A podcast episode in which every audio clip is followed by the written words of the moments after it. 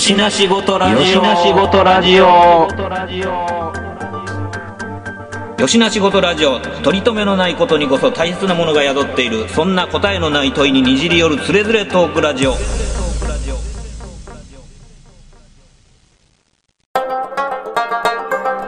しの仕事ラジオやってよしの仕事ラジオ？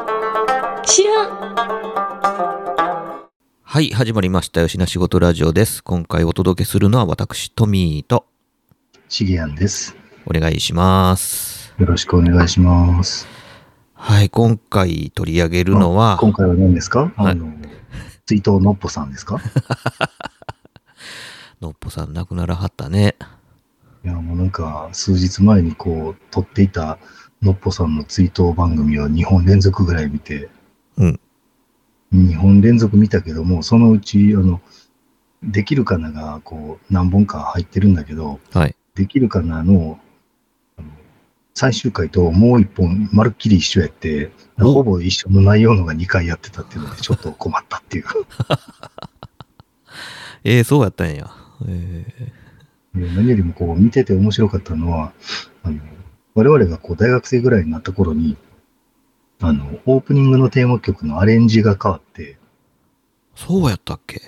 うん、ちょっとこうアップテンポの軽い感じになってて、うん。でそれを作ってるのがコロクレイジローだっていうのにびっくりして、えー、コロクレイジローって誰？知らん。あの一番最初のゴジラの曲作った人。あ、そうなん？そうそうそう。えー、伊福部明より前ってこと？あれ？あ、どっちやったかな？あ、じゃあ、ひょっとしたら覚え違いかもしれない。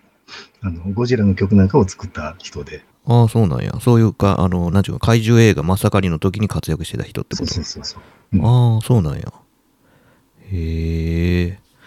そうなんや。変わってたんや。なんか変わったイメージなかったなあの途中であのね、ナレーションの塚瀬典子も病気で亡くならはって、似た感じの違う声優さんになってるしね。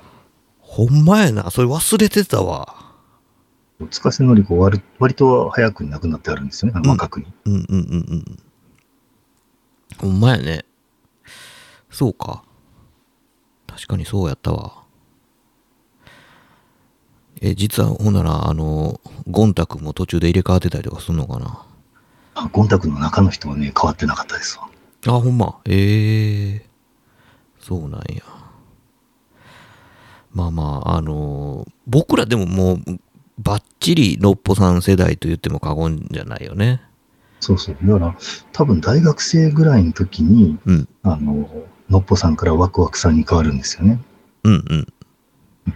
で、あの、まあ、大学生って結構こう、授業行かずに、ふらふらしてるじゃないですか、我々世代は。そうね。ええうん。なんとなくね、家にいてて、あの、3月ぐらいだったんでしょうね、改編期で。うん。テレビつけたらできるかなやってて、なんとなく見てたらそれ最終回やったっていうことがあって。ああ、なんかバトンタッチみたいな、なんかあっそうたそうそうそう。あ、ありましたよあ。ったよね。うん。番組中にこう、ワクワクさんと、えーコロリ君が出てきてっていうのがね。うん。そうやね。あの時だから。最終回も。うん。えっ、と、最初は、えー英語で遊ぼう、作って遊ぼうとかの、なんか、ユニットでの中でのこう作って遊ぼうやったよね。何やったかななんかね、作って遊ぼうっていうのがサブタイトルになってたんですよ。そうやんな。なんか、えっ、と、猿の、モンタやったっけ？モン吉やったっけ？なんか忘れたけど、猿のなんかペアで、なんかこう、英語で遊ぼうみたいなのがあって、でなんかその大枠の番組内でのなんかこう作って遊ぼうコーナーみたいな扱いやったような気がすんねんけどな。わからん。まあまあ、一瞬でググったらわかることやけど、まあ、ここでは、まあ、あえてそこまでは深掘りしませんけども。いや、今日はそのテーマやないねん。あ、違うんですか？ちゃうねん。いや、今日は、まあ、いや、違うんですかって、なんやったら僕とシギアンで、あの、もう綿密に 打ち合わせてる方のネタじゃないですか。あの、まあまあ、あの、春アニメがまあ終わりまして、もうもうもう夏アニメが始まってたりとかもするんですけど、はい。まあ、その中でまあ僕とシギアンが、まあ、あの、追っかけて、結局まあ最後までちゃんと、あの、見と、見通せたというか、見納めれたという、まあ作品についてちょっと語ろうかなっていうことで、まあ、ね、あの、ちらっとまあ題名出したこともあったと思うんですけども、資源に言ってもらいましょうか、タイトル。はい、えー、スキップとローファーと、はい。君は放課後インソムニアですね。うん。まあ、いずれも、あのー高校生の、まあ、甘酸っぱ系の話なんですけども、はい、それをね、もうええ年した50のおっさん2人が見たということです。そういうことですよね。いやー、はいでもまあ、面白かったんですよ、結局ね。うんうん。なんかね、言い出しっぺは僕がこうね、あの、面白いっていう話を、あの、第一話とか見た時に言ってて、うん。まあ、もともとね、あの、原作の、あの漫画が原作のもので、あの、この漫画が面白いみたいなやつとかで、こう、上位に入ってきてたやつで、うん。話題性はすごいあったんですよね。あの、全く読んだことなくても、僕もこう聞いたことがあったっていうタイトルだったんで、うん。うん。そうですね。まあ、ね、その、僕はもう何の先入観もなく、とりあえずなんか、あの、いろいろやってるので、まあ、もっぱらまあ、あの、配信で見て、見る感じなんで、あ、なんかこんなん始まってんねんなと思って、なんか、適当にバーッと第1話がこうね、こうラインナップされていく中で、こうポチポチ見ていって、まあ、なんやろ、その、オープニングから、こうね、あの、物語始まり5分ぐらいで、こう、どんどん切っていく 他のやつもある中で、もう最後まで見たら、あ、これちょっと2話も見ようかな、みたいな感じのもんがそれやったみたいな感じなんですけど、まあでも、ね、あのインソムニアに関してはね、あのまあ、えー、まあ、シゲアにもなんかいろいろ言ってたんですけど、何せこのオープニングの愛子がすげえなっていうのがもうす、あの、僕の中の印象の割となんか半分ぐらい占めてるかもしれん。あのどどの辺がすごいんですか？あの歌詞、歌詞とかですか？まあ歌詞、まあ歌詞あんまり僕はよくあの注目しないタイプなんであれなんですけど、あのなんか全く意味わかんないですよね。うん。まあ別に意味通ってなくても全然いいタイプなんで、それはいいんですけど、あの、こんな無茶苦茶なあの作りの曲がちゃんと愛子節になって成立する愛子って強烈なやつやなっていうのをまあ改めてなんか再確認したというかね、なんかもうトリッキーなコード展開がもうちょっとクラクラするなみたいな感じで。でも、その、なんていうか、まあ、まあ言うたらね、あの、愛子も長らく、ずっとその、まあ、こう、そういう甘酸っぱい恋愛の歌を歌い続ける伝道師じゃないですか。はい。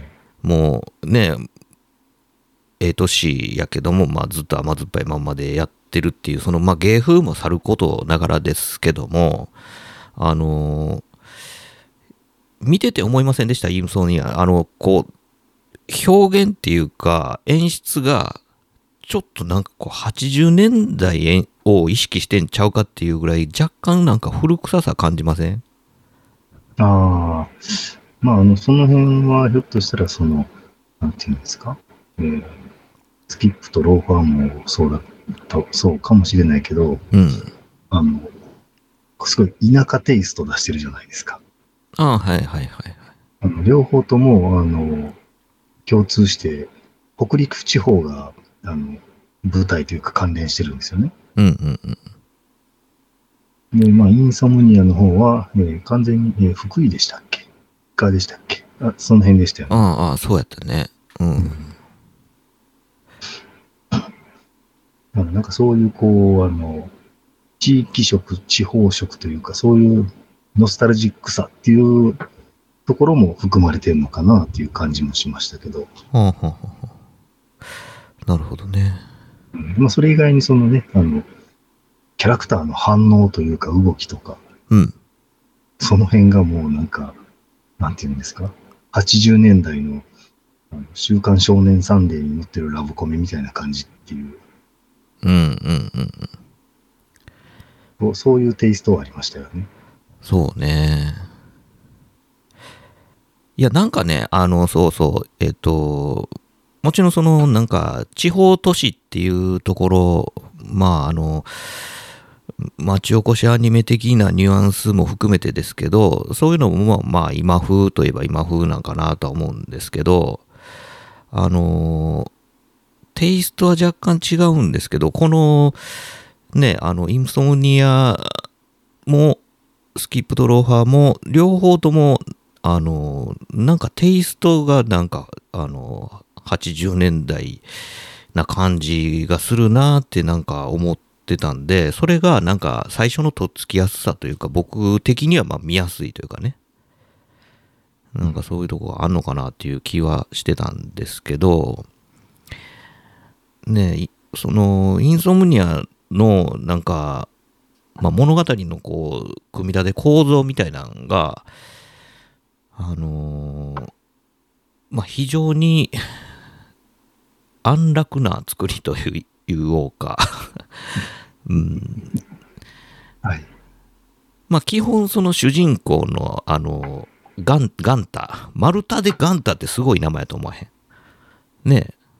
丸太でガンタよなんか、ほん、ほんとね、ジャリンコチェなんかいてましたよね、マルタかなんか。言ってたっけ？言ってたっけ？わか忘れてるけど。いや、ほんで、なんかまあ、その、まあ、彼が、その、まあ、ちょっと、うん、軽い中二病というか、中二病っていう言い方はちょっと違うんかな。なんか、まあまあ、お母さんがいななって、えーお父さんと二人家庭っていうところで、なんか、ちょっとこう、社交性を失った、鬱屈とした状態にあるっていうのが、まあ、不眠症ですよね。不眠症にそれがまあ現れてて、みたいなところからスタートするんですけど、まあ、その、ヒロインの女の子、何やったっけ？マガリ。マガリ何やったっけな？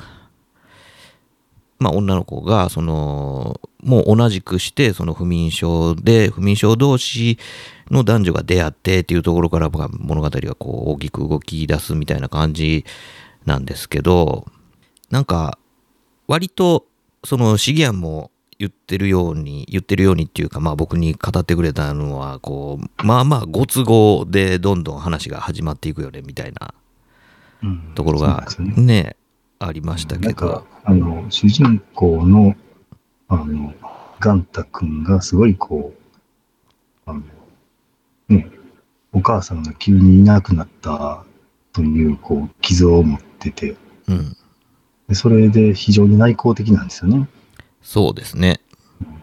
なんだけど、こう、ヒロインの、えーマガリがどんどん引っ張っていくんですよね。そうね、あのグイグイ感は、あの、なんていうかな、こう、自意識過剰男子にとっては非常に都合のいい女子ですよね。そう、だから、こうね、一緒にこの部屋を共有しようって向こうから言い出してくる。うん。でクラブを二人で作ろうというふうに言い出してくる。夜こうね、二人で徘徊しようと言い出してくるって全部向こうが言ってくるんですよね。そうね。いやー、こう、あの、ね、だから、あの世界は男の子がこうあってほしいなっていう理想の世界っていう感じがするんですよね。うん、うん、陰キャの男の子の。うん。しかもその、なんていうんですか、急にこうね、あの、転生して異世界で強くなったりとか、ハーレムを所有したりするみたいな、あの、突拍子もないようなことじゃないんだけど、ただ現実に起こりそうな程度のすごいご都合主義なんですよね。まあそうね。まあよっぽどやけどね、そらね。めっちゃもうね、サイコロ振ったら常に6が出るみたいな感じじゃないですか。うん、まあほんまにね。で、このね、あの、男の子の、あの、理想の世界なんですけど、さっき気がついたんですけど、原作者は女の人なんですよね。あ、そうなの？あだからー僕は、あの、50代ぐらいの男の人が書いてるんかなと思ってたんですよ。うん。いや、なんかね、あの、根底に、あの、足立光イズムが流れてるような気がするから、なんかやっぱおっさんが考えたんちゃうかなって、僕、なんか無条件にそう思ってたけど。うん、でも、そういうふうにして考えると、あの、こうキャラクターのうんこう身体構造っていうんですかね。うん。男性が描いたら、すごく目が大きくて、うん。胸が大きくて、ウエストがくびれてて、腕が細くて、足が細くて長くて、お尻が大きくてっていう風なプリに描きそうなんですけど、うん。非常にその健全なスタイルなんですよね。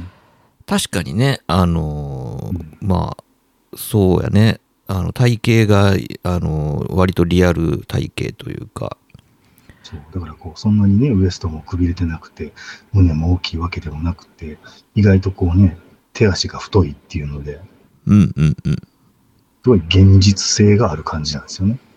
そうね。なんか、あの、無駄、無駄にこう、なんか、エロくは書いてないっていうのは、まあ確かにそうやなとは思いますけど。そういう意味では、うん、あの女性が描いたのかなっていうのは、確かに納得するなと思って。うんうん。言われてみりゃ確かに。そうなんや。まあ確かにね。ただなんか、あの、これまあ、あの、漫画どうなんか知らないです。僕アニメしか見てないんで、あれなんですけど、そのアニメの劇中で、その、曲がりの仕草とかね、なんかあの、後ろ手に手を組んで、なんか一歩ずつ歩いて、くるりと振り返って、こう、決め顔見せるとかっていうような感じが、なんか80年代アイドルの PV にあるかのような カットがそこかしこに 入ってて、いや、あの、足立光テイストって言ったのはそこなんよね。あの、なんか、なんなんこの感じみたいなんで、要はその、シギアンが言うように、確かにその、変な品を作ったりとか、あの、体型がこう、エロみがあるとかっていうことでは全くないベクトルでありながら、映像作りは、なんか、すごいそういうのを意識してるような気がして、うん。なんていうんですか、なんか、あの、横断歩道の端、横断歩道じゃない、歩道の端っこのちょっと高い部分をこう、片足ずつ歩いていって、そうそうそうそうそう。あの、帽子はちょっと斜めにかぶっててみたいな感じですか？そうそうそう。なんかまあ、僕らのね、年代からしたらこう、なんかあるあるの演出じゃないですか。まあそうですね。うんあれが惜しみなく投入されてるような気がするんですよね。あーまあ、漫画の原作にそこまであるのか、あるいはこうね、動きのあるアニメの方でこう監督とか演出とかのそういう効果なのか、僕も原作をね、読んでないんでわかんないですけど。うん。そうね。だから、うん、そこがなんか、あの、端々目について、なんかちょっとまあ懐かしさも半分で、あの、あったあったっていうのも半分で、なんかこう、結構見、見進めてしまったみたいなところはあんのかなっていう感じなんですけどね。なんか資源その、こう、見てて、えっ、と、これ、このエピソードとかなんかこう、とりあえずなんかピックアップできるやつとかあります？あの、まあ、これで自分最後まで見ようと思ったみたいなんでもいいですけど。ええいや、もうなんか1話見たときに、あの、すごいご都合主義やけども、まあなんか、ご都合主義すぎない？うん、あのさっき言ったみたいな。うん。リアルじゃないとこまでいな。うん。うん、あの、いわゆる、その、なんか、例えば、あの、ツンデレとか、なんかいろいろこう、定型化されてる、そういうこう、ディフォルメされた、あエピソードや演出とかっていうのではないっていうことやね。あの、そうそうそう、そういう感じをもう1話のところで感じたんで、もうそれは見ようかなと。うん、で、まあなんか、こう言い方悪いんですけど、あの、いろんなたくさんアニメやってて、あの、たくさんの女性のキャラクターが出てくるものに関しては、うん、まあ、背の高い人、低い人、胸の大きい人、小さい人、髪の毛の長い人、短い人、みたいなのも、いろいろ取り揃えてますけど、どれがいいですかっていう感じに見えるんですけど、うんうんうん。で、まあなんか、そこにこう男性の主人公がどれにしようかなっていう感じに。なってるイメージなんですねんうんうん。なんですけど、こう、あの、完全にこう視点が、えー主人公の二人に据えられてて、まあ女性のキャラクター、あの、マガリのね、友達で出てくるんですけど、うん。完全に脇なんですよね。そうね。ほんまに脇やねで。それはね、ちゃんとね、可愛く描かれてるんですけど、うん完全に脇役なんですよね。うん。だからこう、あの、主人公二人はみじんもぶれないんですよ。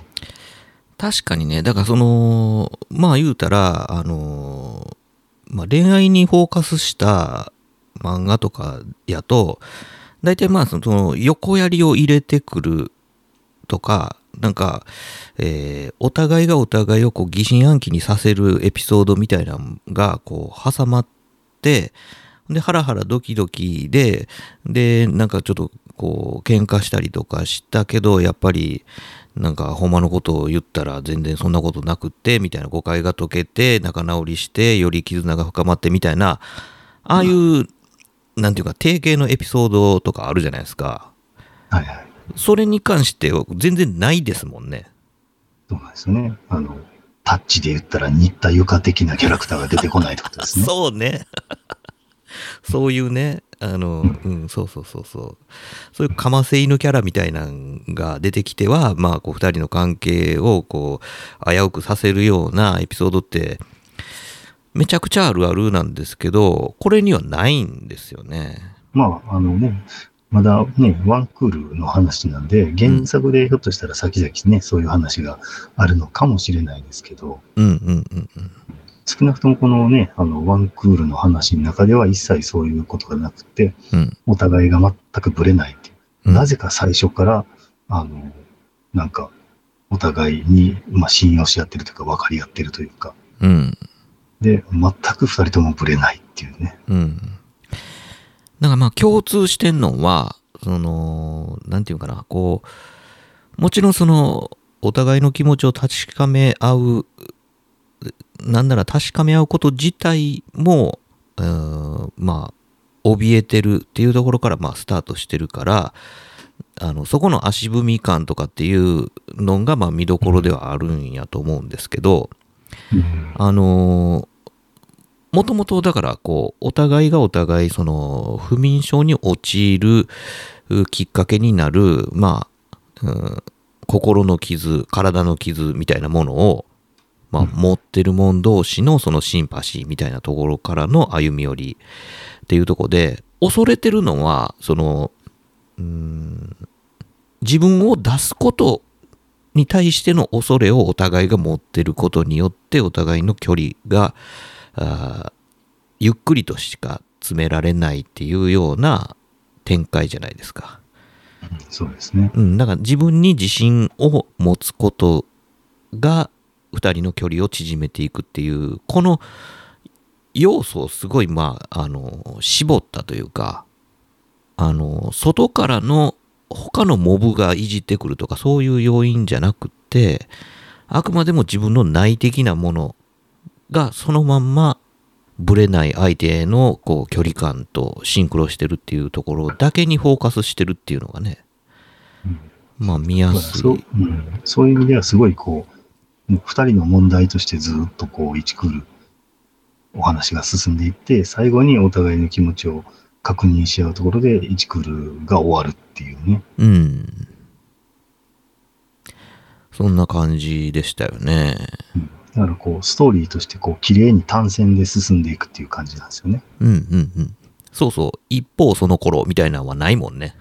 えだから、なんやろな、これ、見やすくて、こう、甘いばっかりっていうのが、その、途中で、この話甘いばっかりやなってちょっと思ったところも。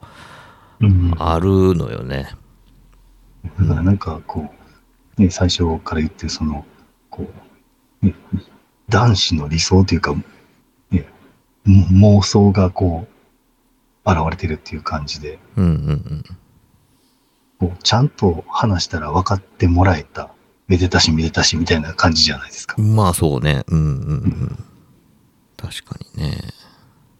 だからそういう意味ではね、あの、非常にこう、ご都合主義で、いいことっていうのが常に降って湧いてくるんですよね。うん。信ずる者は報われるパターンのお話ですよね。そうそうそうなんですよ。うんそしてまあその周りを固めるいろんな友達なり、まあ先生も含めてですけど、あの、ちゃんとこうまあ応援してくれるいい人しかいないんですよ。いい人しか出ないね。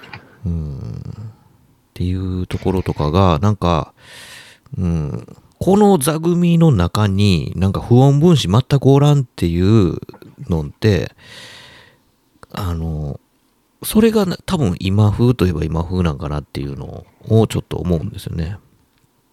その、ノンストレスであることが目的かのような、そのストーリーとか、そのキャラクターの座組になってると思いません？そうですね。だから、心かき乱される、あの、視聴者側が心をかき乱されることがないんですよね。うん。大体昔のこうストーリーテリングの中では、絶対そこにこう、なんていうかな、ぐっとこう圧縮される部分があってから解放されるじゃないですか。はい。じゃなくて、あの、なんかそういうストレスになるような、なんかこう圧縮する何かっていうのないですよね。ほんまに。そうなんですよね。うん。うん。なんかそのぬるま湯感が今風ななのかな、みたいなうん、感じ。それは確かに言えますね。う。ん。しますよね。だからその、なんていうのかな、なんか、まあ言ったら、えーラノベの、なんかこう、俺杖系の話も、こういかにこうストレスをかけないかみたいなストーリーテリングになってるじゃないですか。はいはい。うん。だから、アルプスの少女ハイジでもうはい、フランクフルト行かへんみたいな話でしょ？言うたら。ああ、なるほどね。はいはいはい。うん。まあ、その代わり、あの、なデルフリ村やったっけ？あの、に、あの、普通に、あの、クララ観光できて仲良くなって終わるみたいな。そう、のほほんとして終わるんですね。うん。だからこう、フランクフルト行くから話がこう駆動されていくけど、あっこめっちゃしんどいじゃないですか。そう。こうね、その話があるからこそ、あの、恩師とかがハイジのことが大切だっていう再確認する時間が設定されるわけですよね。うん、そうそうそうそうそう。そのなんか圧縮のためのこうフランクフルトシーンがない 状態みたいな感じで、だから、あの、なんやろうな、なんか、面白いし、なんかまあ、結局全部見てしまったんやけど、なんやこれって思ったところもまあ正直ちょっとあるんですよ。だからそういう意味では、その、8 80年代の、うん、例えばうるせえ奴らとかだったら、うん。現代の人は、お前らくっつくんかくっつかへんのかどっちやねんっていうのが楽しみだったけど、それがストレスなのかもしれませんね。もはやそれさえも。そうそうそう。あなるほどね。うん。まあまあ、ね、それはまあ、足立みつるのあの牛歩にも 通じますけどね、あれもなかなかストレスやと思うんですけどね。うんそうね、だから、なんていうか、ストレス回避しながらいかになんか見せどころを作るかっていうようなストーリーテリングになっていってるのかなっていうのを、まあ、ちょっと思いましたけどね。シゲはその辺どう思います？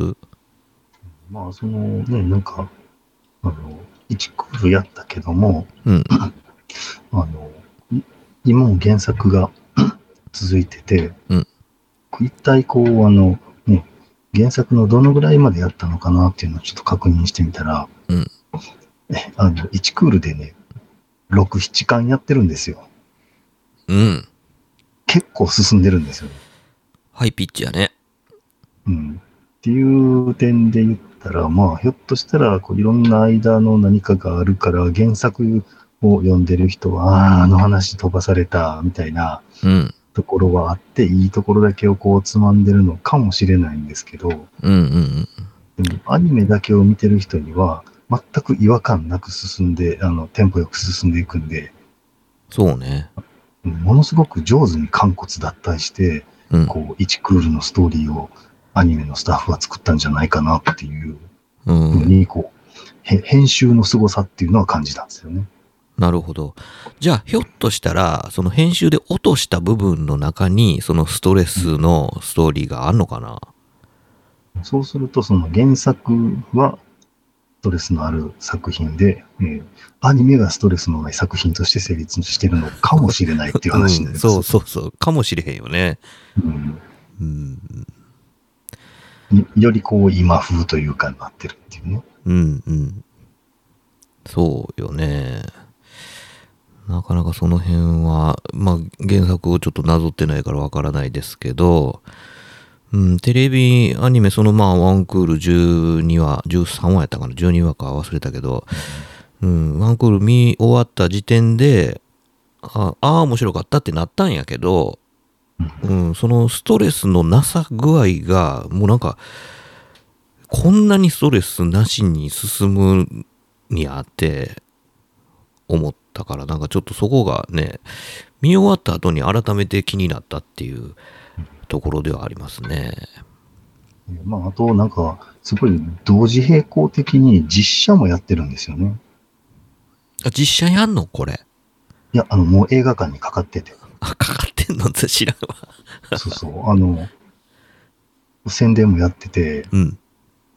で、ちょっとね、恥ずかしいからよう見に行かないんですけど、うん。まあなんかこう、宣伝のシーンでは、まあ原作通りかちょっとわかんないですけど、うん。マガリのお母さんが出てくるシーンとかがどうもあるっぽいので、ちょっとなんか、ね、つまみ方が違うのか、まあ、映画オリジナルの部分があるのか、ちょっとその辺わかんないんですけど、うん。まあまあ、尺の問題もあるからね。若干違う風に宣伝を見ると見えたんですよね。うん。えー誰がやってんの？えー、っとね、誰だったかな？うーん、実写映画のキャスト。まあ多分見やんキャラ、見いひんからいいけどね。えー、っとね、マガリが森七菜で、森えーの。あっと、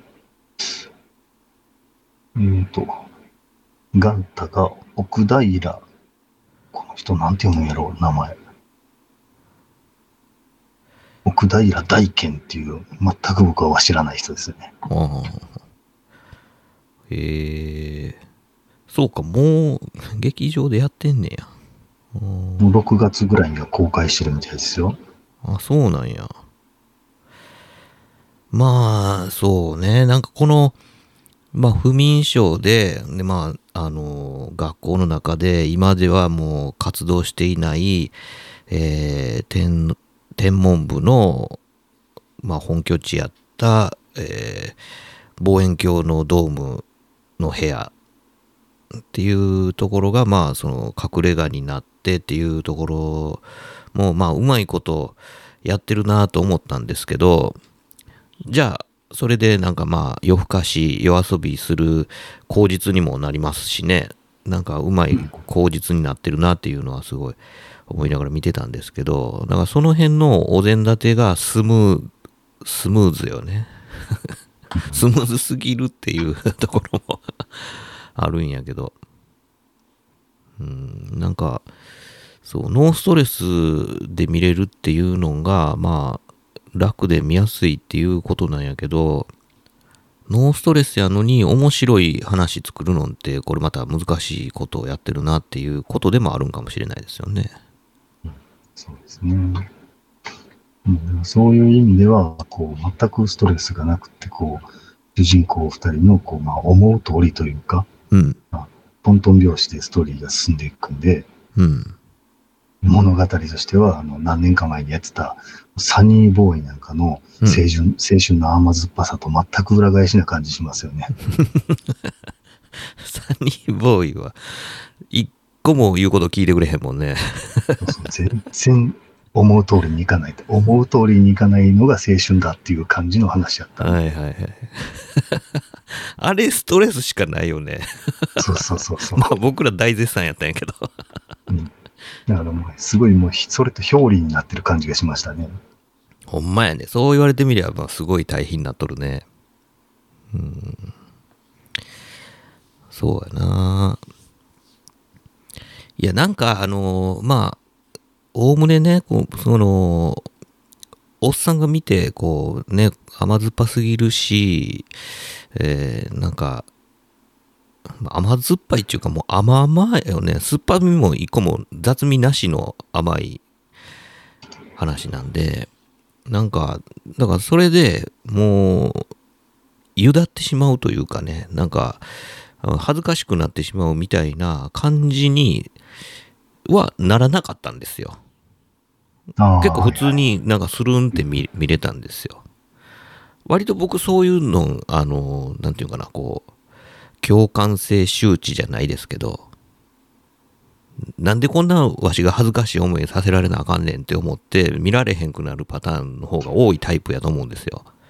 わかります。わかります。なんか、見てて何かこちらが恥ずかしめられてる感じになるんですよね。そうそうそうそう。やけどまあこれは別に何にも思わんと、なんかアホみたいな顔して見れるなと思って、結局最後まで走ってももうたみたいなところがあるんで、なんかそれがないっていうのは何なんやろうなと。でも振り返ってみりゃね、もうめっちゃ甘々じゃないですか。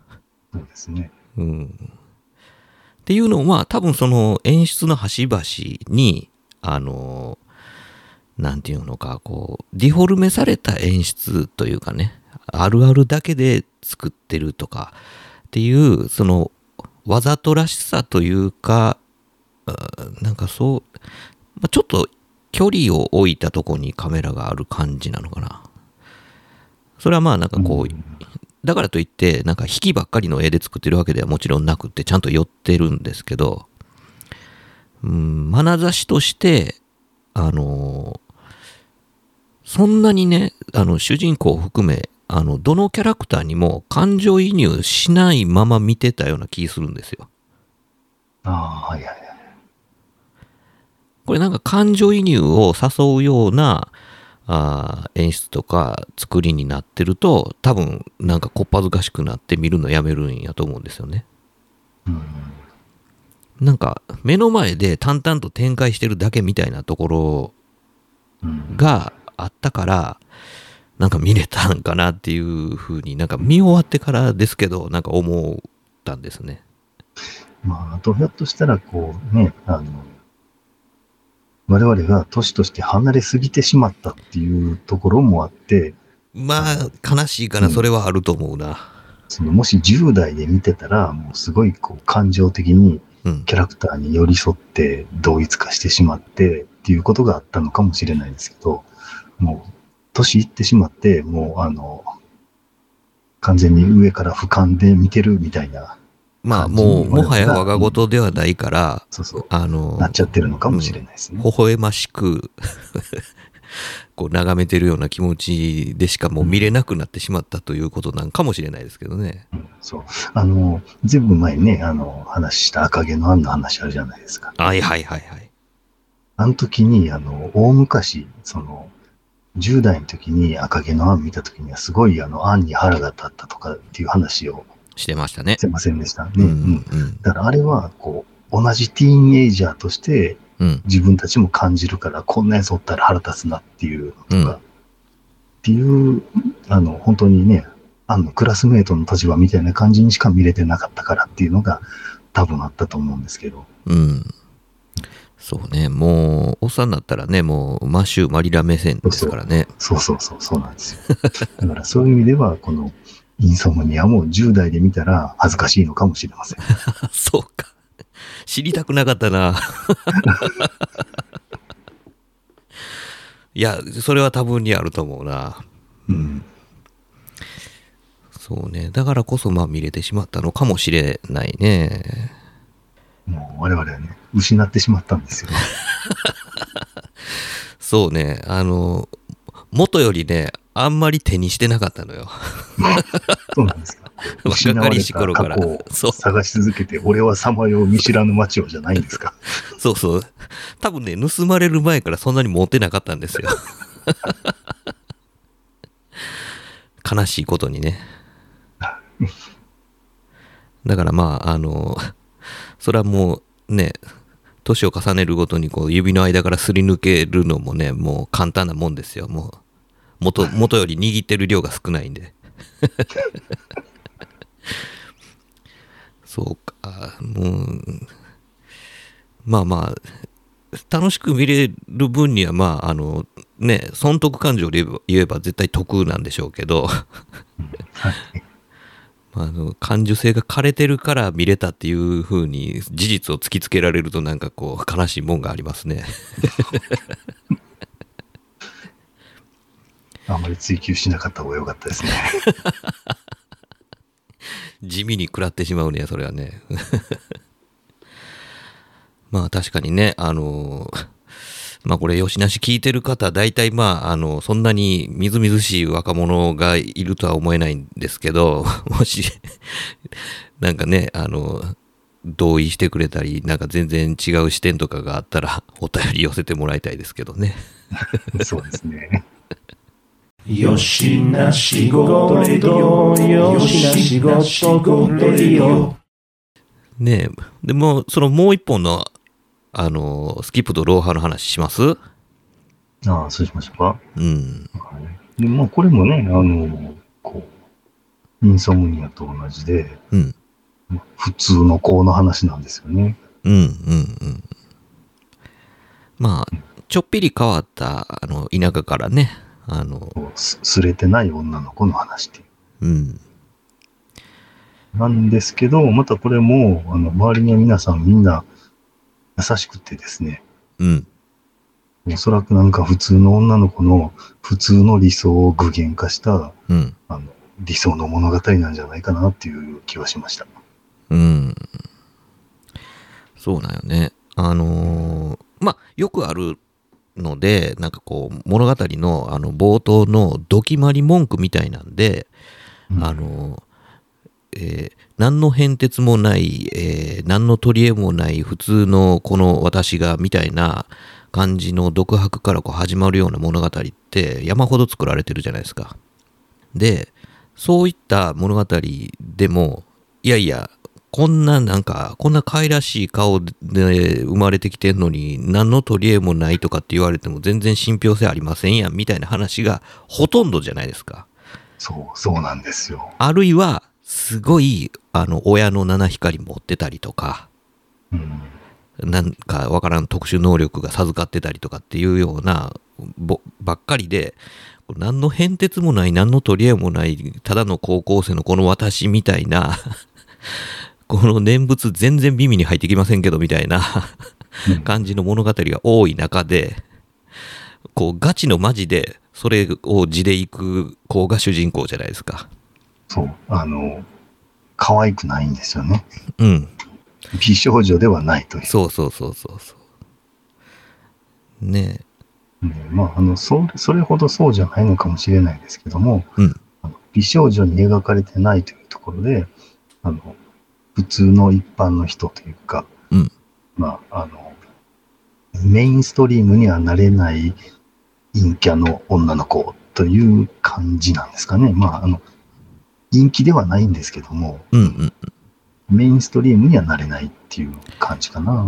そうやね。うん。まあ、田舎から来た荒野っていうところで、その、なんていうか、いわゆるスクールカースト的な、えーコミュニティっていうものがそもそもない子が来たよっていうね。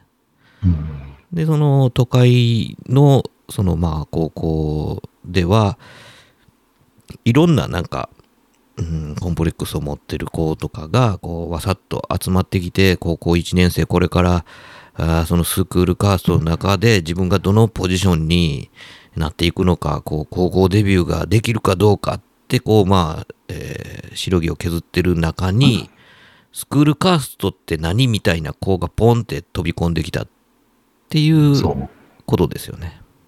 そう、なんていうんですか、その、こう他の人たちはきっとこうスポーツができるとか、うんあの見た目がね、美しい、可愛いっていうのがあるんでしょうけども、うん。あの、主人公本人は、えー勉強ができる頭がいいっていうのが自分の能力だと思ってるけども、実はそこじゃなくて、うん素朴な感性の持ち主っていうところが実は一番の持ち味だっていうね。うんうんうんうん。で、その、あの、素朴な感性、素直さによって、こう、あの、スクールカーストの中での人間関係をすごく気にしながら生きていこうと思ってた人たちが、あの、その素直さに感化されて、えー、すれた人たちがどんどんね、影響を受けていくっていう感じの話じゃないですか。うん。そうね。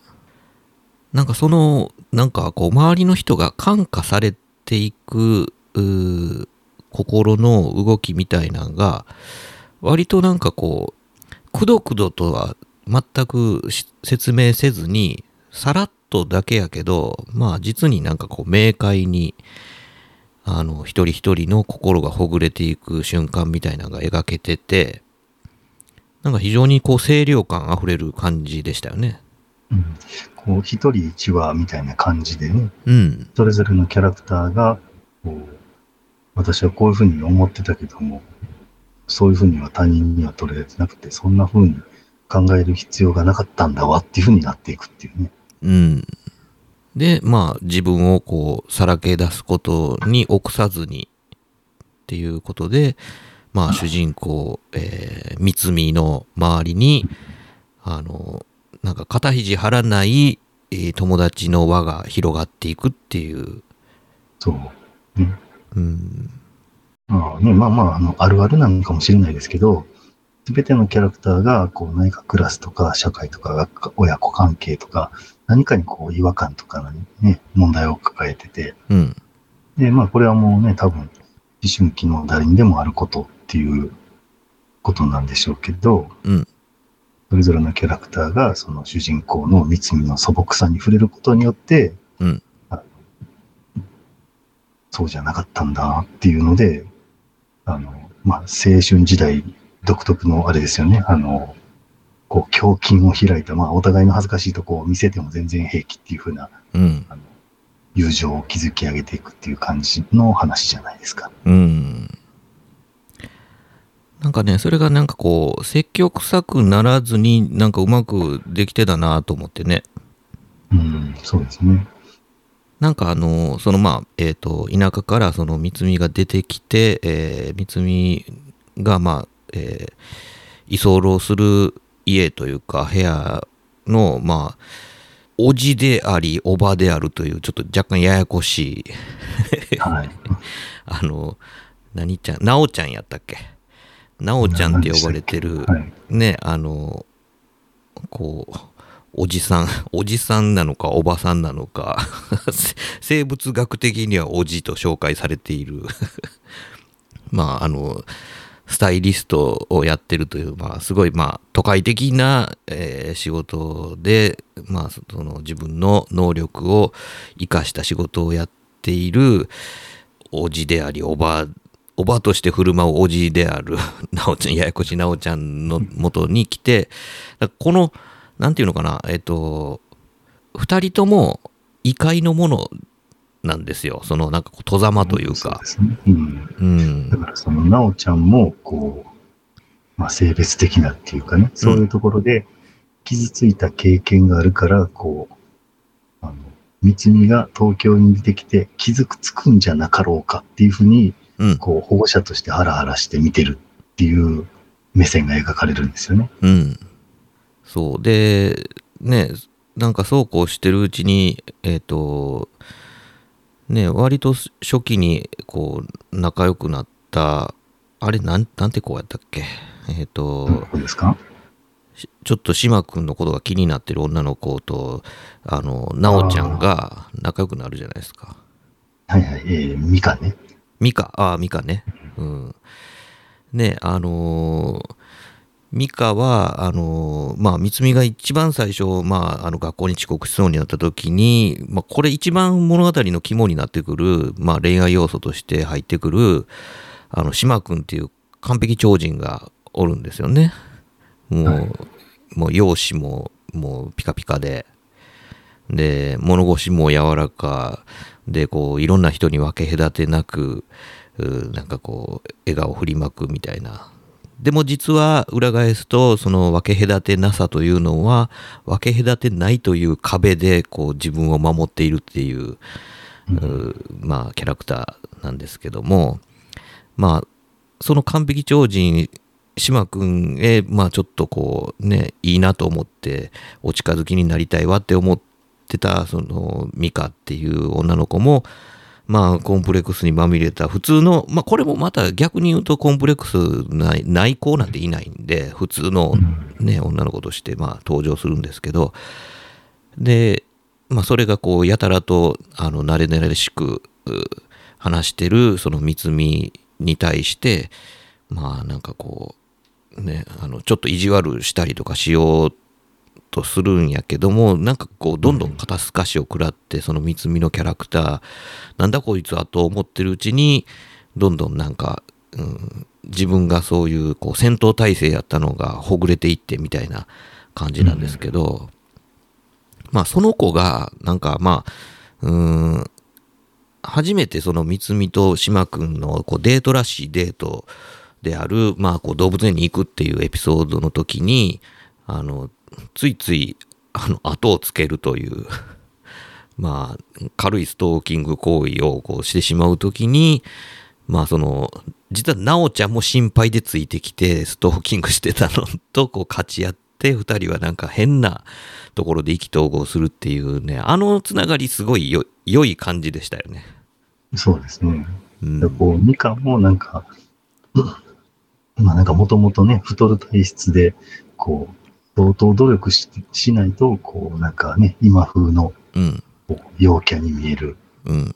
あの女性として生きれないっていうので、頑張って頑張って、なんとか好きな人に振り向いてもらおうっていうふうなタイプの人うん。なんで、こう、何のてらいもなく、突然こう、ね、島君との間を詰める三つみに対して、こう、軽い嫉妬を覚えるんですよね。うんで、こう、意地の悪いことをしてて。で、で意地の悪いことをしてる自分がだんだんこう、なんていうんですか、恥ずかしいというか、うんこうあまりの三つみの素直さに、なんで私こんなことしてんねやろうっていうふうな感じになってくるんですよね。うんで、そういう部分を、その、あの、おじの、えーな、なんでしたっけ、名前が。なおちゃんなおちゃんは、あの、昔の自分に見えるみたいな感じなんですよね。うんうんうんうんで、非常に親近感を覚えて応援したくなるっていうので仲良くなるっていう。うん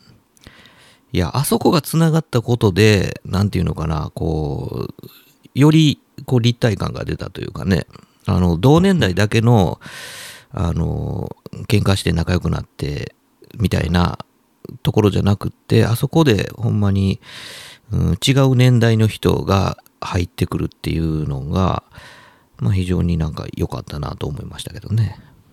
なんかその、なんていうんですか、あの、いいい保護者というか、庇護者というか、うん、いい先輩ができるっていう感じなんですよね。うん、そうね。そうんあのね、その、違う、え、その違う話でしたっけ？なんか、女子会をしようとして、その、あの、三つみのね、下宿に来るんだけども、うんうんあの、適当になんか理由をつけて、うんあの、どうせ恋バナになるからそんなこと聞きたくないからって帰るっていうふうにうんするんだけど、まあそんな固い意地張ってないで、あの、青春時代にしか作れないこういう関係、つながりっていうのはあるんだから、あの、やっぱり用事なくなってたっていうふうに勘違いしてたっていうふうにして、戻った方がいいよっていうふうにこうアドバイスするんですよね。うん。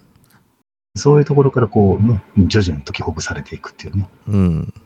いや、あそこで戻るのもなかなか勇気がいることですよね。うん。うん。だからそこで一歩踏み出せたことっていうことで、まあ彼女はすごい、あの、まあ一歩成長するというか、うんうん、っていうのもあるし、だからそういうまあ一人一人が、なんていうのかこう、まあ自分が、あの、憧れてる自分になりたい自分としてそこにこう邁進しようとするがあまりになんかこう無理してしまって結局なんか自分の首が締まっていくというジレンマみたいなところからこう解き放たれるというかね、うん、っていうような様が、まあ、ほんのちょっとしたなんかこう、うん、アドバイスなりななりっていうのをこう絶妙な立場で、えーそういうのをこうちょっと年長の人が力添えするっていうことでそれがこう叶ったりとかしていくっていうのがこれもまたねノーストレスな話ですよね。まあまあ、そのね、あの、ミカ自身にはそのね、意地悪をするっていうようなストレスはあったりするんだけども、うん、割と短期間で解消されるんですよね。そうですね。うん、全く我慢を強いられない話ですよね。そうだから最低限のストレスで進んでいくっていう。だうん。からそれのこう、あの、特にあの代表的なの1話目で出てくる、あの、金髪の、金髪というか黄色い髪の毛の帰国帰国子女のゆずきっていうキャラクター。はいはいはい。彼女なんかはすごく派手に見えるうん。感じなんだけども、あのすごい中学時代にその容姿とかからメインストリームの人たちとこう付き合いでそこに背伸びして一緒についていくっていう風な形でストレスを感じてたんで、高校になったら素直になって生きるんだみたいなうん。感じのね、あの決意をして入ってきてるんで、その田舎から来てる三つみに対して、あの、対等に普通に接しようっていうので、三つみからすると、こんな派手な人うん。と普通に友達になれるんだ、みたいな感じに、最初にこう胸筋を開くんですよね。そうね。だから、まあ、自然体でいられるという、まあ、関係性をこう最初に結べたのはまあそこやったもんね。で、その次に、その、なんか生徒会のところに行こうとして、あの、メガネのキャラクターのはいはいはい。誠と、あの、三つみが出会うけども、うん。三つみを介して、あの、ゆずきと誠も関係を結ぶんだけど、誠からすると、そんな派手な陽キャの女の子の友達って今まで持ったことないから、そうね。誠は完全にこう、オタクサイドの陰キャやからね。だから、すごいこう、壁を持って接してたけども、あの、ゆずきはもうここで失敗したくないっていうのがあったから、うん。あなたは私のことを苦手に思ってるでしょうって、でも私はそういう人間じゃないのよっていう感じでこう、間を詰めて、誠も、あ、こんな人と自分は友達になれて世界が広がるんだっていうふうになっていくっていうね。うん。だからまあ、勝手に、まあ、あの、カテゴリー分けしてしまってる部分っていうのが、各々にあるんだけど、それを、軽々とこう越境させてくれる触媒としてのこう三つみが介在することでそれらの全く違うクラスターに住んでる者同士が三つみを介してつながっていくというのがこうずっと描かれていくんですよね。でその島君も、あの自分はこう、均等な距離感でみんなと距離を保ってるっていうのは、こう、周りに対して自分がこう、ね、あの、怯えてるとか、うんうん。傷つきたくないとか、いろんなことがあってその距離を保ってたんだと。で、えーそういうことをしてない三つに対する、まあ、羨ましさ、憧れ、嫉妬とか、そういうものが自分にあったんだっていうふうに最後気づくわけですよね。うん。そうそ。れに気づいそれに気づいて、じゃあもう、この距離感っていうのを詰めようっていう感じになって、1クール目が終わるっていうふうになってましたよね。うんうんうん。そうですね。だからそういう感じでこうね、主人公が、本人は全く意図してないんだけども、その素朴さ素直さでどんどんこう周りを感化していくっていう、っうん。ていう、これを見て、あの、僕は、これは現代の赤毛の案だと思ったんですよね。ね、それも言えてみようやなと思いましたよ。うんうん。赤毛の案もね、こう、アンっていうイブン氏が、こう、ね、マリラとマシュルのところに来ることによって、全くそんなこと予想してなかった生活になっていき、で、うん学校とか、ね、街が全体的に変わっていくっていう、うん。そういう感じのストーリーなんで、まさにこう、三つみはアンの役割をしてるんだっていう感じに感じましたね。そうね。まあ、その辺がね、なんかこう、うまく構造ができてて、で、配されてるキャラクターたちっていうのも、まあ、実に、あの、今、こういうクラスターの人たちいるよねっていう定型の人たちがボコボコ出てきてて、それらがうまくその、ね、あんこと三つみを介して、なんかね、そういう胸筋を開いては、はこう、本当の友達となっていくという、うん、そういう越境者になっていけるっていうのがね、あの、ほんまにノーストレスで見れるんですよね。まあなんかね、あの、周りのキャラクターも本当過不足ないっていう感じですよね。うん配置の仕方が。本当に本当に。なんやろな、なんか、こんなにノーストレスで、あの、成就する感じだけもらっていいのかなっていう話やんか。どっちも。まあまあね。うん。だからそういう意味では、こう、あの、まあ、主人公が女性なんで、うん。普通の女の子が普通にしてて、まあ、こんなにうまくクラスで行くわけがないんだけどもっていうのの、あの普通の女の子の理想を具現化したっていうのはそこなんじゃないかなと思うんですよね。うんうんうん。そうね。特別ではない自分が、特別になっていく話じゃないですか。はい。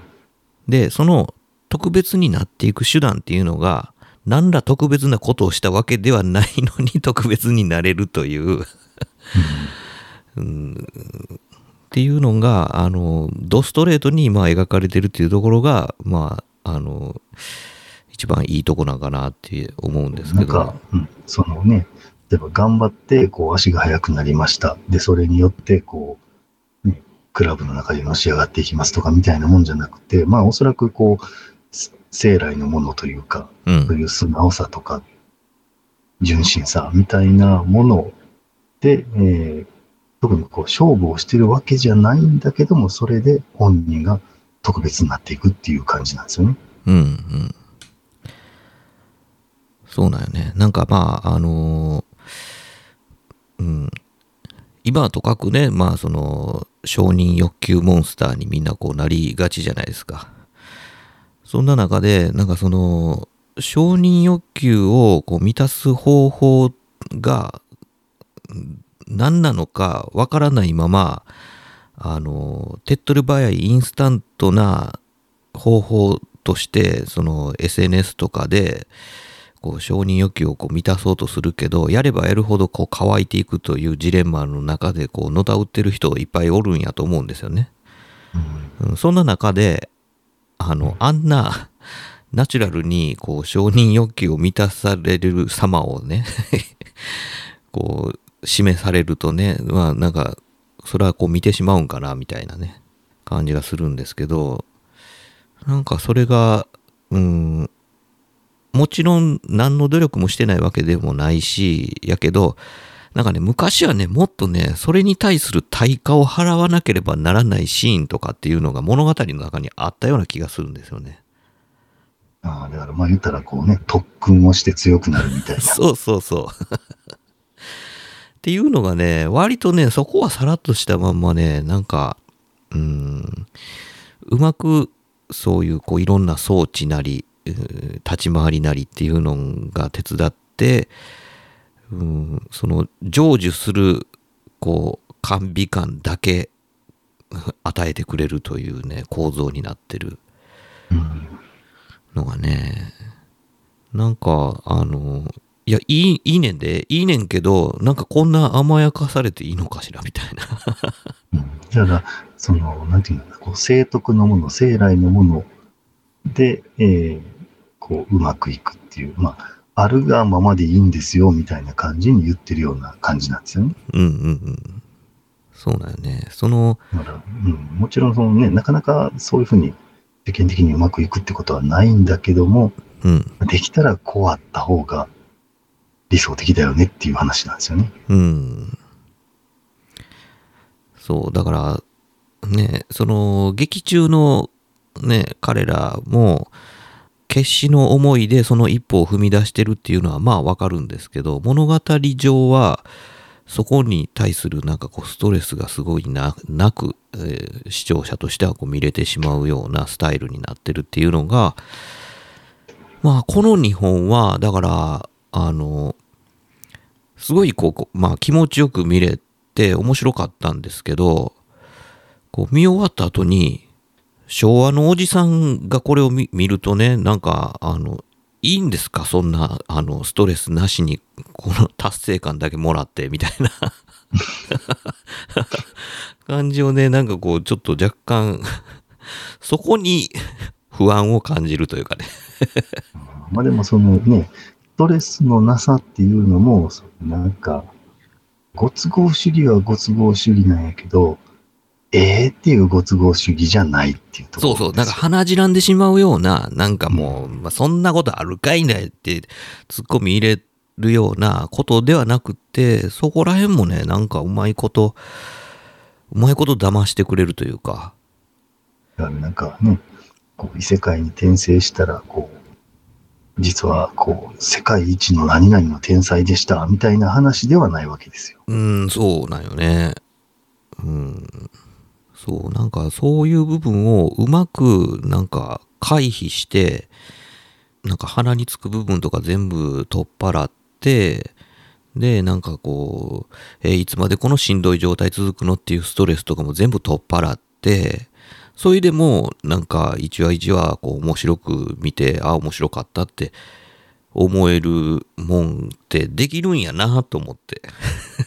だから、あの、2作ともね、うん。そんなに劇的な山場ないんですよね。ないね。うん。だからまあなんか、丁寧に日常を書いてるっていう感じなんですかね。うんうんうんうん。そうね。だから、えー日常系と呼ばれるやつっていうのは、今度は逆に、あのーなんていうのかな。ん究極のノーストレスやけど、あの何も得ないじゃないですか。そう、そうなんですよね。うん。何も得ない、何も起こらないっていう感じじゃないですか、ね。うん。だから、ノーストレスという、その、対価を払わないから何も得ない。そして続いていく日常みたいな感じで日常系っていうのはあったんやと思うんですけど、ここに来て、その対価払わずして成果だけもらうみたいな が出てきたんやな、みたいな。いや、まあ、あの、ラノベ界隈、俺杖界隈には、まあ、そればっかりやったわけですけど、もう修行、修行せずに最強とかね。うん、なんかそういうのが、まあ、いっぱい台頭してたわけなんですけど、その、なんかこう、鼻じらむ感じなしになおかつ、まあまあ、リアルタッチのストーリーテイリングとして、それが成立するっていうのが、まあ、ここの春、この日本が、それをこう、体現してたんっていうのがね、なんか、うん、そういうのがこう、ちょっと面白いなって思った部分でもありましたね。そういうのがね、あの、新しい潮流として出てきているのかなっていう、うん。そうですね。まあその、その機種としてこの日本がアニメにな、ちょうどアニメになったっていうことなのかなっていうふうに思いますね。うん。そんな気がしました。で、このスキップとローファーに関しては、その1クールでうん、どのくらい進んだのかなと思ったら、こっちは3巻までしか進んでないんですよ。ということで、どうもほぼ、あの、余さずすべて丁寧に描いたっていうような感じっぽいです。あの原作読んでないんですけど。ああ、あの、あんまりはしょらずってことですね。うん。そうそうそうそう。そうなんや。だからそういう意味で編集の面では、あの、この2作はこう、対極にあるみたいな感じですね。うん。そっか。うん。こううまく完骨だったりした方と、丁寧に全部やりましたみたいな。うんうんうん。いや、なんか、そういうね、あの、好対象となる作り方でありながら、なんかこう、いずれもノーストレスで っていうのがこう共通項としてあるっていうのはちょっと面白いかもしれんね。まあでもなんかね、原作ね、読んでみたいなと思うんですけど、これ以上本買ったら怒られそうなんでね。漫画は電子でいいんじゃないですか？えーなんか電子書籍あんまり読めないんですよ。言うてるね、確かに。まあまあ、多分僕はまあ漫画は読まないと思いますけど、これ、あれかね、2期とかもあるのかね、この2つ。どうやろうね、その、あの、スキップとローファーなんかは話が進んでいくと、三つみがこう、ね、だんだん恋心を感じていくっていう風になっていくので、物語はこう恋愛の季節に入っていってしまうんじゃないかなっていう、そう、あのーうん、気がするんですよね。そうなっていくと、うん。なんかこうちょっと変わってきちゃうでしょうん、凡庸な話になるのかなという懸念がこうもたげてきますよね。う。いや、だから、あの、去年、一昨年、もうちょっと前かに、あの、コミさんはコミショーですっていう、はいはいはい、言うて週ましたね刊。少年サンデーでやってたやつ。うんうん。あれもね、あの、2期やったんですけど、うん。え2期やって、えー高校1年生の1年間を終わるっていう感じなんですけど、うん。あの、その後の2年から、急にこう、あの、恋敵が出てきて、うん恋愛感情がで全面に出てくるみたいなんですよね。ああ。ラブコメの米が大きかったうん。比率に、ラブがだいぶ占めてくるみたいな感じになって、なるほど。ちょっとこう、雰囲気変わるみたいなんですよね。だから、あの、コミさんはコミショーですわ、ここでやめといて、米が、あの、ね、主流を占めてる間に面白い物語として、アニメは終わっといた方がいいんじゃないかなっていうふうに僕は思ってたんですけど、うんうん。だから、スキップとローファーもこのワンクールで、あの、アニメ化はストップしちゃうんじゃないかなっていう気はしてます。ああ、なるほど。はいはいはい。まあね、そのなんかこう、ね、ラブの要素が強くなってくると、このボン白ああまた ある、ちょ、ちょっとね、ドロドロの話が入るところも出てくるでしょうからうね。ん。まあ物語としてはなんかこうね、凡庸なものになってしまう可能性っていうのがあるからっていうことですよね。インソムニアなんてもう、なんていうか、まあ二人のこう、なんていうか恋が成就する瞬間でまあ今回まあワンクールとしては区切りがついてるじゃないですか。この後ほんだらどうなっていくのってなったらまあねあの付き合っていく中でのなんかまあつまずいたり、えーなんやまあ面白くなったりとかっていうようなことを描いていくとなるとまあいろんな珠玉のそういうこう恋愛漫画だとかがある中であのこう異彩を放し放ち続けるためにはこう相当練ったものを送り出さないとなんかまああああるよねあるあるよねっていう風な話に落ち着きかねないっていうところがあるんで。だからそういう意味では、こう、あの、二人が、こう、気持ちを確かめ合ったっていう、あの、初期の恋愛の頂点の部分で、これもストップしておいた方がいいんじゃないかなっていう気はしますね。まあねそう思っちゃうよねうん。うんまあそれもあのそういうこう枯れ果てたおじさんの意見やから あのこっからが本番でしょうよって思って心待ちにしてる人たちも多分おると思うんで。まあね、その、リアルタイムで青春を過ごしてる人たちは、いやいや、付き合ってからが本番でしょうよっていうことかもしれませんけど。うん。ねあのこのおじさん2人はまあここで止めといたらええんちゃうってまあ 思ってるけど。ね世の中的なニーズがそっから先はねうん。そっから先は辛いこともあるよ、みたいな感じになっちゃうんでね。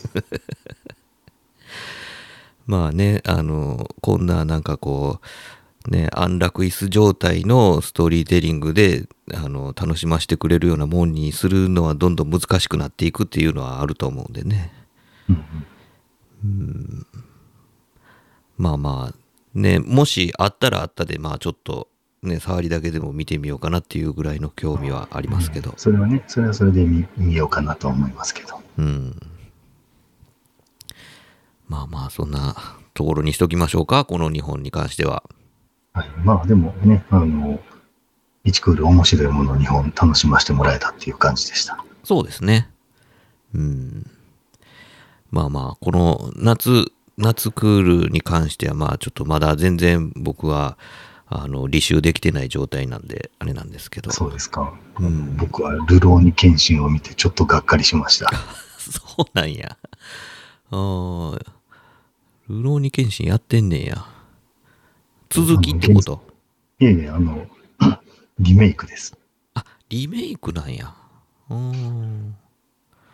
そっか。じゃあ、丸々やり直しってこと？そうですね。うーん。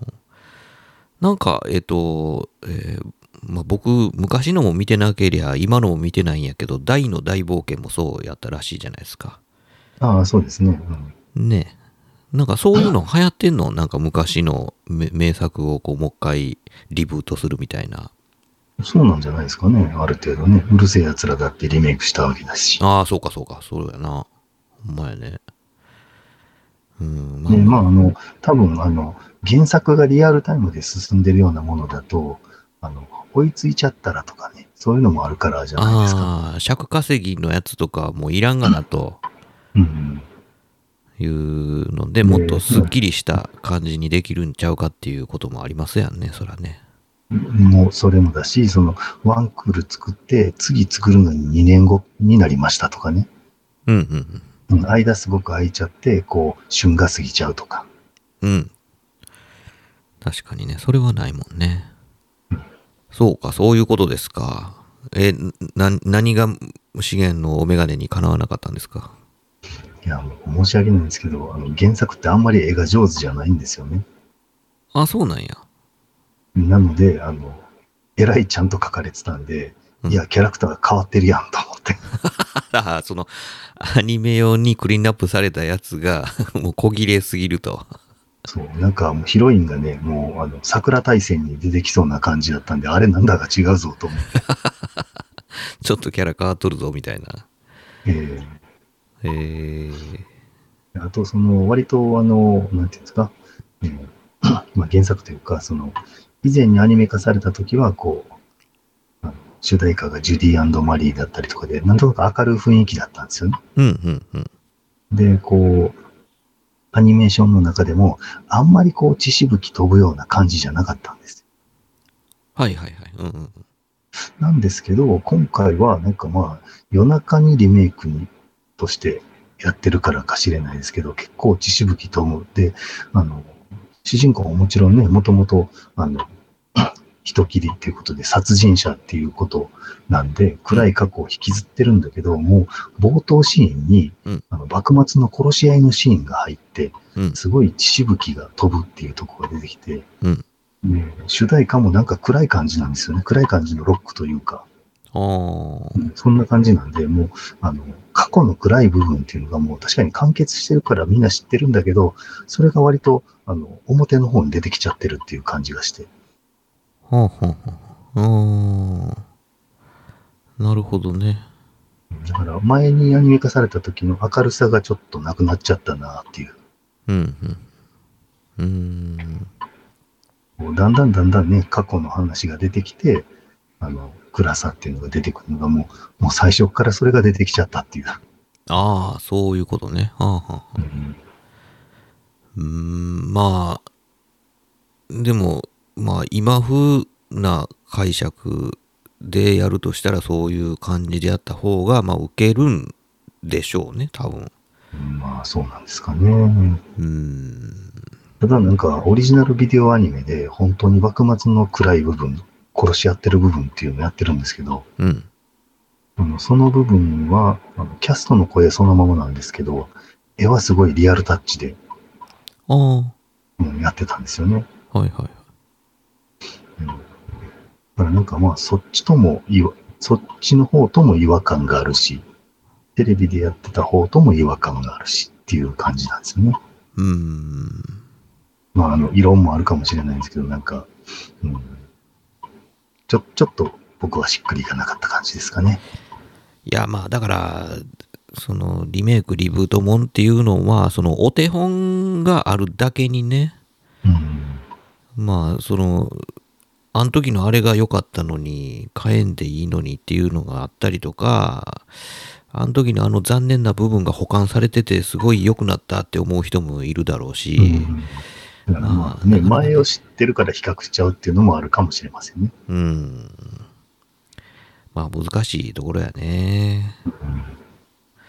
そうですか。まあ僕は、その昔のやつも見てないんで、なんなら今もうガンガンハマれるかもしれないですけどね。そうですか。そんなんもやってますか。まあ、ちょっとね、おいおい追っかけていこうかなとは思ってますけども。まあでもね、多分2クールやって、えー年末まで行くと思うんですよ。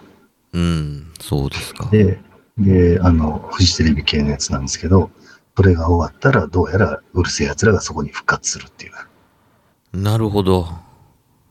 もう、リブート呪術つなぐ作戦やな、も そうですね。ジャンプとサンデーで。う。代わり番号に。はい。そうですか。まあまあ、その辺はもうちょっとね、あの、詳しい重案にチェックしてもらいながら、なんか面白そうやったら僕はつまみ食いしていくような感じで。いや、もう今冒頭で1話2話見てあんまりやったって言ってるじゃないですか。うん。いや、そのあんまりやったっていうのを踏まえた上で、ちょっと、ちょっとだけつまんだりとかしてみようかなっていう。あうん。感じですけどね。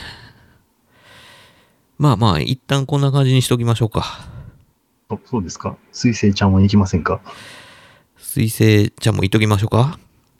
いやいや、もうあの、だいぶ遅いんで、あの、また仕切り直していきましょう。ね、あの、まあまあ、いろいろ、ちょっとまあ、水星ちゃんはもうちょっと、なんか、いろいろなんか喋れそうな感じもするんで、まあ、ちょっと後回しということで、今回はまあ、この日本が、まあ、語れたんで、ちょっと満足です。はい。はい。というわけで、今回お届けしたのは私、トミーと、しげやんでした。ありがとうございました。ありがとうございました。よ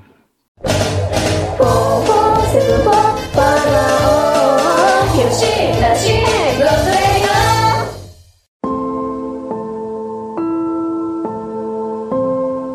ごとラジオではお便りを募集しております。メールアドレスは4474510アットマーク Gmail.com 数字で4474510アットマーク Gmail.com まで。